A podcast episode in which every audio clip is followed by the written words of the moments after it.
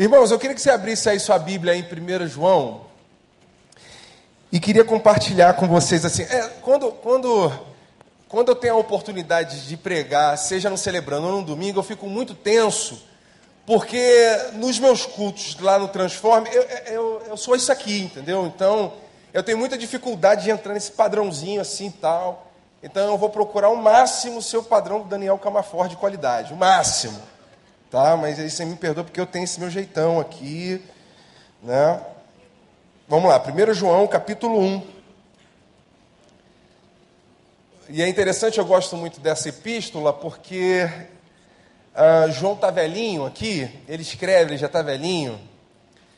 E quanto mais velho a gente vai ficando, mais coisas a gente vai vendo, menos surpreendido a gente vai ficando com a vida nada vai assustando mais a gente. A gente vai passando a ter um olhar ah, com mais qualidade, mais refinado da vida, com mais experiência, porque quando a gente vai ficando velhinho, a gente vai ficando mais experimentado, né? a visão é outra, a forma de reagir a determinadas situações são outras, né? A forma de reagir é outra. Então, João está aqui, velhinho, está escrevendo, já chama as pessoas de, de, de filhinhos, né, já no diminutivo, coisa mais avô. Né? É muito interessante essa epístola. Eu queria compartilhar com vocês 1 João, capítulo 1. Diz assim: O que era desde o princípio, o que ouvimos, o que vimos com os nossos olhos, o que contemplamos e as nossas mãos apalparam, isto proclamamos a respeito da palavra da vida. A vida se manifestou, nós a vimos e dela testemunhamos e proclamamos a vocês a vida eterna que estava com o Pai e nos foi manifestada. Nós lhes proclamamos o que vimos e ouvimos para que vocês também tenham comunhão conosco. Nossa comunhão é com o Pai e com o seu Filho Jesus Cristo. Escrevemos essas coisas para que a nossa alegria seja completa. Esta é a mensagem que dele ouvimos e transmitimos a vocês. Deus é luz, nele não há treva alguma. Se afirmarmos que temos comunhão com ele, mas andamos nas trevas, mentimos e não praticamos a verdade. Se, porém, andarmos na luz como Ele está na luz, temos comunhão uns com os outros, e o sangue de Jesus, seu Filho, nos purifica de todo pecado. Ao versículo do sétimo passo. Se afirmarmos que amamos, que estamos sem pecado, e enganamos a nós mesmos, e a verdade não está em nós. Se confessarmos os nossos pecados, ele é fiel e justo para perdoar os nossos pecados e nos purificar de toda injustiça. Se afirmarmos que não temos cometido pecado, fazemos de Deus um mentiroso e a sua palavra não está em nós. Meus filhinhos, escrevo-lhes estas coisas para que vocês não pequem. Se, porém, alguém pecar, temos um intercessor junto ao Pai, Jesus Cristo o justo. Ele é apropriação pelos nossos pecados, e não somente pelos nossos, mas também pelos pecados de todo o mundo. Sabemos que o conhecemos se obedecemos aos seus mandamentos. Aquele que diz, Eu o conheço, mas não obedece os seus mandamentos, é mentiroso, e a verdade não está nele. Mas se alguém obedece à sua palavra, nele verdadeiramente o amor de Deus está aperfeiçoado. Desta forma, sabemos que estamos nele. Aquele que afirma que permanece nele deve andar como ele andou. Vamos repetir o versículo 6? E aquele que afirma que permanece nele deve andar como ele você pode dizer isso para a pessoa que está do seu lado? Você precisa andar como Jesus andou. É bom falar para a pessoa não esquecer, que às vezes ela esquece. Sétimo passo. Agora é celebrando a recuperação. Humildemente peço a Deus que remova todas as minhas imperfeições. Vamos dizer todos juntos? Tem como colocar no telão? Não. Não, não tem? Tem aí? Não, né? Então vamos comigo aqui. Repete, repete comigo aqui. Humildemente peço a Deus que remova todas as minhas imperfeições. Amém. O versículo que me chama a atenção nesse texto, eu li esse texto todo para você, porque esse texto é centrado em duas coisas: luz e trevas. O que é luz? O que é trevas? Luz é somente referente ao que é bom, que é do bem, e as trevas é o que é do bom e é o que é do bem. A luz é de Deus e as trevas do capeta. As pessoas às vezes têm uma visão, não é que seja uma visão totalmente errada, mas uma visão, uma visão em relação à luz e trevas, ao bem e o mal de uma forma muito superficial. Raramente são as vezes que nós somos profundos, não só naquilo que nós lemos, não só naquilo que ouvimos, mas principalmente nos nossos relacionamentos. E quando o meu relacionamento com Deus é um relacionamento superficial, o que, que seria um relacionamento superficial com Deus? Quando eu o busco somente para que Ele atenda a minha necessidade imediata. Quando eu busco a Deus somente quando a coisa está mal e eu não tenho mais como fazer, porque eu já fiz tudo errado, o que dependia de mim de fazer, eu não fiz, fiz tudo errado. Mas agora não tem mais jeito, agora eu tenho que ir a Deus. E aí eu oro a Deus, eu busco a Deus, até que Deus faça alguma coisa por mim.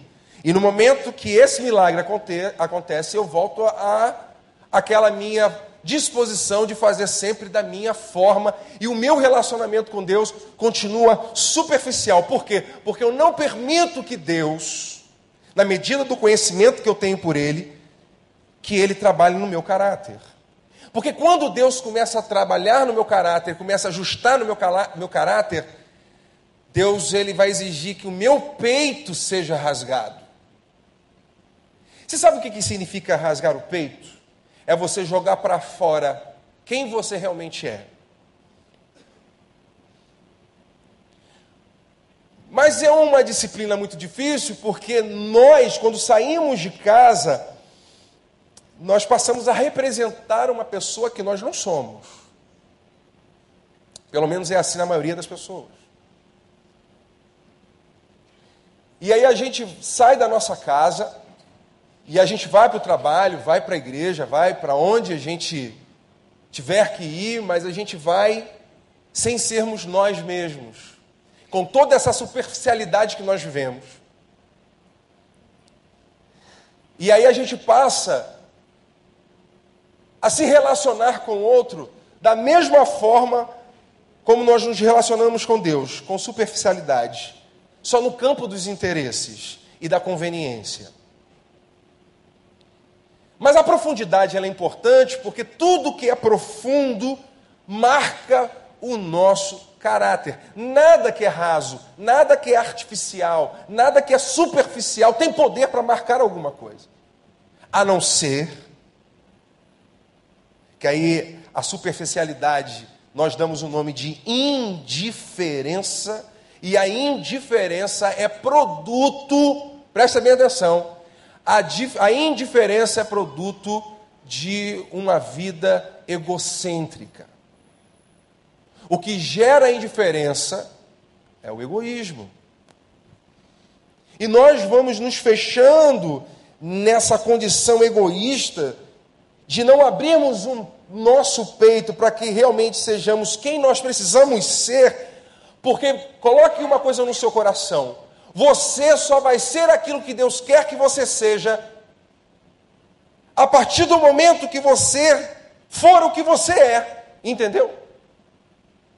A partir do momento que você tirar a máscara, a partir do momento que você for quem você é de verdade, então você terá uma grande chance de ser aquilo que Deus quer que você seja.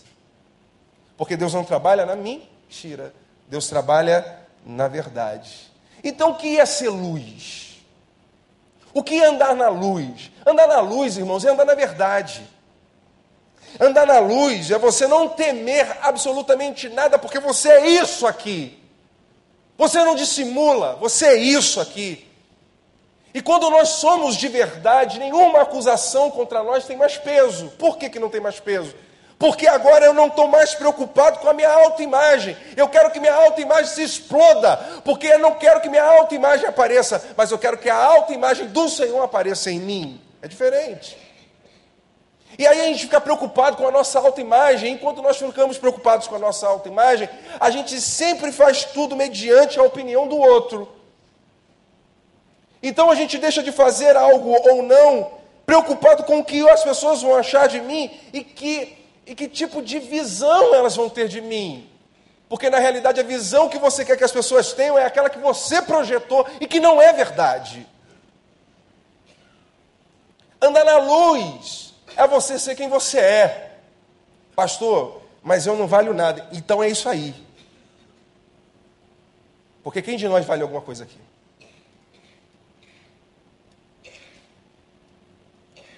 Já ouviu aquela música? Você não vale nada, mas eu gosto de você? É Deus falando para a gente. Ah, Deus fala do jeito que Ele quer, através de quem Ele quer. Toda vez que eu ouço essa música, eu lembro de Deus. É impressionante. Você não vale nada, mas eu gosto de você. Eu disse, obrigado, Senhor, porque eu realmente eu não merecia. Eu louvo a Deus. Você imagina um pastor ouvindo essa música e falando, Senhor, glória a Deus, aleluia. Aí fica pensando, a gente podia cantar esse trecho lá na igreja, seria bênção, né?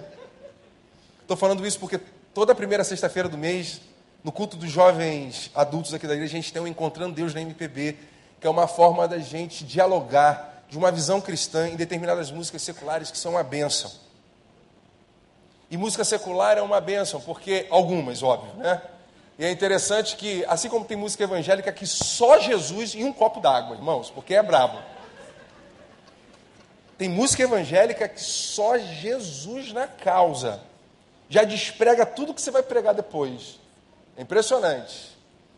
Aí, aí, aí, entra essa questão da treva e luz, né? Que a gente acha que tudo que tem carimbo gospel é da luz.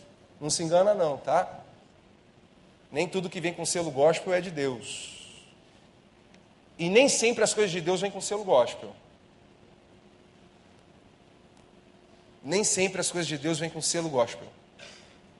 O que eu quero dizer é o seguinte: que nem sempre as coisas de Deus vêm com cara de coisas de Deus. Porque Deus é Deus e Ele faz do jeito que Ele quer. E a gente tem que pedir a Deus discernimento para não menosprezar as coisas que Deus manda e envia para nós. Porque foi numa dessa que o povo de Israel rejeitou Jesus, porque Jesus não tinha o padrão daquilo que eles esperavam ser de Deus. Jesus foi rejeitado porque ele não era nada daquilo que eles achavam que era de Deus. Porque Jesus não atendia o padrão que eles esperavam, o que um filho de Deus deveria ser. E Jesus foi totalmente tudo ao contrário daquilo que eles esperavam que um, de, que um filho de Deus deveria ser. E o povo de Israel rejeita Jesus por causa da maldita aparência. E a aparência engana. E a gente precisa buscar em Deus uma espiritualidade profunda para que a gente tenha discernimento. Mas para isso acontecer, a gente precisa andar na luz. A luz ela clareia o caminho. Ela ilumina, ela norteia, ela mostra a direção que nós temos que andar. Onde a luz não há mentira, não há dissimulação, não há um papel representativo. E é interessante que quando todo mundo sai de casa sendo quem não é, porque na realidade eu defendo uma tese que na realidade a gente não se conhece, a gente se imagina. E a gente imagina o outro naquilo que o outro está representando, que na realidade ele não é. E fica todo mundo um julgando o outro sem base. E não tem como julgar porque não conhece. E fica um imaginando o outro, ah, falando de tal, rapaz, cuida. Ó, e aí fica. Hum, eu tenho um amigo meu que diz o seguinte: você quer destruir a biografia de uma pessoa, você diz assim, fulano de tal, hum, esse um quer dizer mil coisas. E aí você derruba a, derruba a biografia de alguém. E aí fica um imaginando o outro. E aí analisando o outro. Porque nós somos seres superficiais. E aí andar na luz. Mas e andar nas trevas? Andar nas trevas, o que é treva? treva é a ausência da luz. E o texto diz que Deus é luz. Se eu ando em luz, eu ando em quem? Em Deus. A Bíblia diz que Jesus andava em Deus. Olha o que João está dizendo aqui no texto: que desde o princípio ele viu, ele ouviu, ele viu como Jesus agia. Ao ponto de ele dizer o seguinte: Jesus foi a manifestação da palavra viva de Deus. Ele observou que Jesus era profundo nos seus relacionamentos e era uma pessoa de verdade. Jesus era aquele cara que quando você chegava na casa dele, ele era a mesma pessoa que quando você chegava na carpintaria, ele era o mesmo. E era o mesmo quando frequentava a sinagoga, ele era o mesmo em todos os lugares. Jesus não se escondia porque ele não tinha nada a temer. Jesus não se escondia porque ele andava na luz. Geralmente nós nos escondemos porque tem alguma coisa atrapalhando essa luz chegar. Nós nos escondemos porque alguma coisa nós estamos atrapalhando essa luz brilhar. Alguma coisa está causando essa ausência de luz. E essa luz precisa penetrar o teu, o teu caráter. E só tem uma forma dessa luz penetrar o teu caráter. Se você hoje decidir, de uma vez por todas, viver na verdade, mesmo que essa verdade lhe prejudique, porque nada prejudica mais do que a mentira é só uma questão de tempo. Ninguém que mente fica impune. Ninguém que mente fica impune.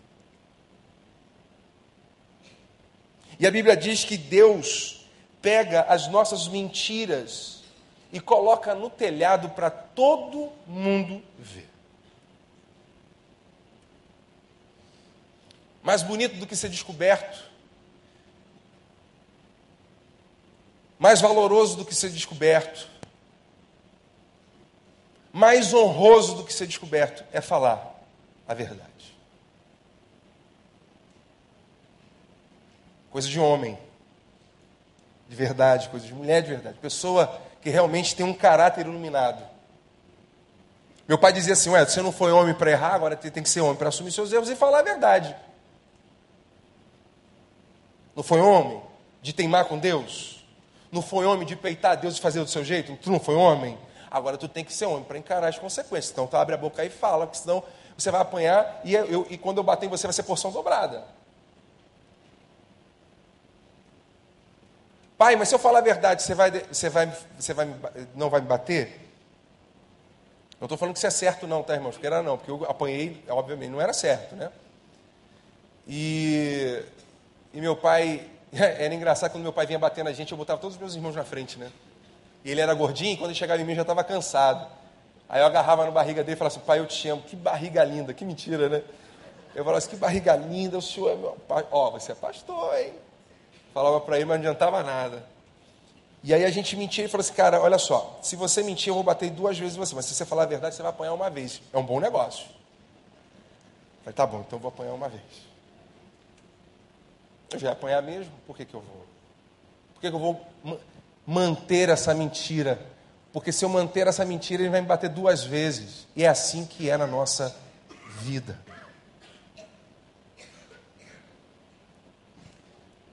Jesus andou na luz. Ele não só andou na luz, como ele também andou como luz. O texto diz que Jesus ele andou na luz, andou em Deus e como Deus. Nós, como discípulos do Senhor, nós temos que andar em Cristo e como Cristo. O que, que isso significa? Andar em Cristo é quando você ouve, É quando você transcende numa oração, numa adoração. Estar em Cristo é a tua fé sendo reconhecida publicamente. Eu creio em Cristo, Ele é o Senhor da minha vida. Como é bom estar em ambiente onde Jesus está, na pessoa do Espírito Santo. Como é bom estar em ambiente com outros irmãos que compartilham da mesma fé. Como é bom estar em Cristo.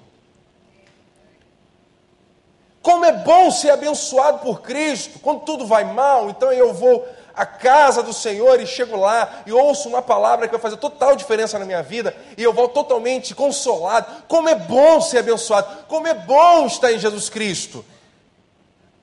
Como é bom andar em Jesus Cristo. Mas e andar como Jesus Cristo? É fazer pelo outro tudo aquilo que Jesus faz por você. É diferente. Tem muita gente que vem à igreja, recebe e é abençoado e retém e não faz nada pelo outro. As pessoas acham que andar em Cristo não precisa andar como Ele, é só andar nele, é só crer nele. Mas Tiago diz que a minha fé, se ela não for vivida como Cristo viveu e o apóstolo João, ele está testemunhando que ele viu Jesus praticar tudo o que ele falou. A fé de Jesus Cristo não era uma fé morta, era uma fé viva, prática, real, que abençoava e marcava profundamente todos os que andavam com ele.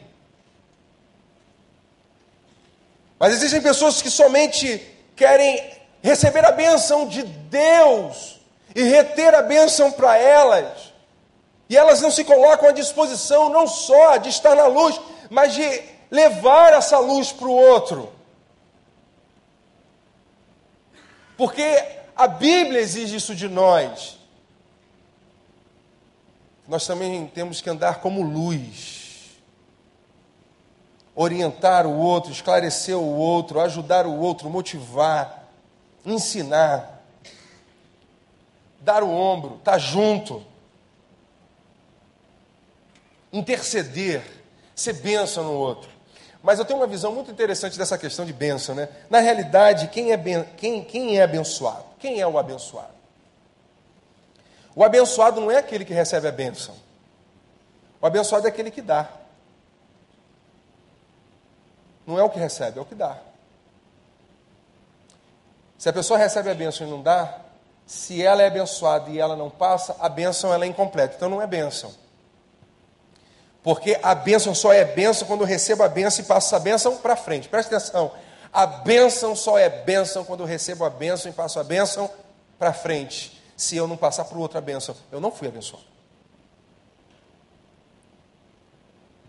E isso que eu estou falando é muito sério. É muito sério. Bênção só é bênção quando a bênção passa por mim e vai para o outro. Porque eu sou canal de bênção. Preciso ser. E é assim que eu devo ser, porque assim ando os filhos da luz. Mas para isso acontecer, esse canal precisa estar distribuído. Tem que estar, é, é, esse canal ele não pode estar obstruído. Mas só tem uma forma desse canal ser limpo e a água passar de forma fluente nele, fluir de verdade. É se eu abrir meu peito e jogar para fora os meus pecados. É abrir meu peito e jogar para fora tudo aquilo que não me permite ser eu. É você jogar para fora tudo aquilo que não tem permitido você ser quem você precisa ser. É jogar para fora aquilo que tem te deformado e que você já não se reconhece mais. Porque quando a gente deixa de ser quem a gente é para ser aquilo que o outro quer que a gente seja, a gente se deforma e chega um momento que a gente não se reconhece mais. Talvez hoje Jesus esteja falando para você que você precisa voltar para você mesmo.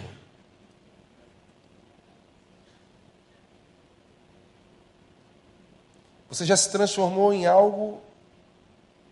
Você já se transformou em tudo, menos em você. Porque há uma ausência de luz. E essa ausência de luz não permite que você seja quem você é. E tudo isso passa na medida que eu me coloco nesse sétimo passo. Humildemente eu peço ao Senhor: Senhor, Arranca de mim essas imperfeições.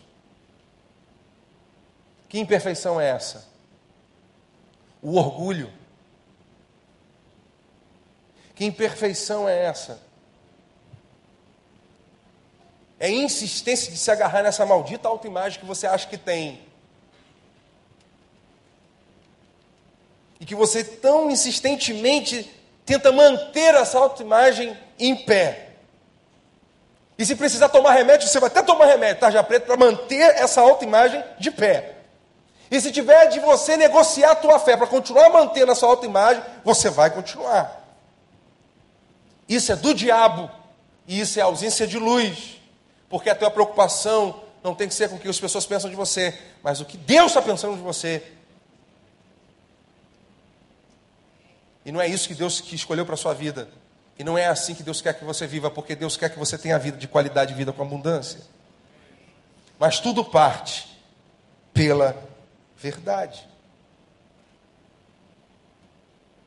Não é só estar em luz, mas é ser como luz. Porque foi assim que Jesus Cristo viveu. E é assim que nós precisamos viver. Mas eu quero finalizar essa reflexão com você e dizer para você que essa disposição para a mudança, que nós temos que tratar o nosso caráter, e para tratar o caráter tem que ter disposição, disposição, tem que ter coragem. Tem que ter coragem de falar a verdade, de viver a verdade, de abrir, rasgar o peito, tem que ter coragem. Tem que ter coragem de quando abrir o peito, olhar perceber os olhares, enfrentar os olhares desconfiados e até de reprovação. Porque isso não acontece. Não quer dizer que você hoje vai viver na verdade, que a partir do momento que você viver na verdade, tudo vai ser mil flores. Não vai. A coisa vai piorar ainda, as pessoas vão te julgar ainda mais. Mas dessa vez, você não vai ser mais alvo do juízo de Deus, pelo contrário, você será alvo da graça do Senhor. E aí, quando nós somos alvo da graça de Deus, não me importa mais o que as pessoas vão pensar. Eu sou uma pessoa muito diferente. As pessoas adoram falar de mim. Eu já falei, não sou novela para me acompanhar. Não sou novela. Tem gente que gosta de falar. Se eu fosse viver a minha vida pautada no que as pessoas falam, porque ah, eu não ia viver. Ah, esse pastor é diferente. Glória a Deus, eu sou diferente mesmo. Ninguém é igual. Ah, esse pastor é assim, é assado. É, isso é assim, assado, a gente passa hipoglose, dá tudo certo, não tem problema. Mas esse negócio, eu não fico mais preocupado com o que as pessoas vão achar de mim. Eu falo assim, fala com o pai. Fala com ele. Falo assim, esse cara é maluco mesmo. Fala com o pai. Fala com ele. Ele mandou falar. Fala com ele. Eu sou assim, cara, assim que Deus me usa. Fazer o quê? Pô, você acha que eu não queria ser igual o pastor Wander? Não na altura, mas no conhecimento? Você acha que não? Ficou olhando aquele homem e falou assim, cara, pô, imagina se eu tivesse conhecimento desse cara. Que maneiro. Aí Deus falou, não te dei porque você não, é, eu não dou asa à cobra. Fala pra mim. Você não podia ter esse dom. Fico olhando. Porque é ruim, irmão. Você vem pregar aqui, o pessoal, ih, lá, não, não é o pastor Wander. Eu vejo daqui, cara. Eu sei como é que é. Fala assim, pô, amor, cara, me desprezaram. Oh, Senhor. Aí eu fico aqui, Senhor, queima agora. Queima aquele irmão, aquele lá. Né? Tô brincando, não faz isso não. Você acha que não? Mas Deus falou assim, cara, mas eu quero usar você assim, é assim, é você, você. Você. E é assim que Deus quer usar você. Vira para o irmão que está do seu lado e fala assim: Deus quer usar você assim, assim, assim. Como você. Você. Assim. Irmão, Deus usa qualquer um, não vai usar você? Não vai usar a mim? Claro que vai, pô. Mas o último aspecto que eu quero falar para os irmãos aqui, encerrando a minha reflexão com vocês, que uma coisa que João viu em Jesus e que fez toda a diferença nele foi que Jesus era o fim da lei e o início da graça.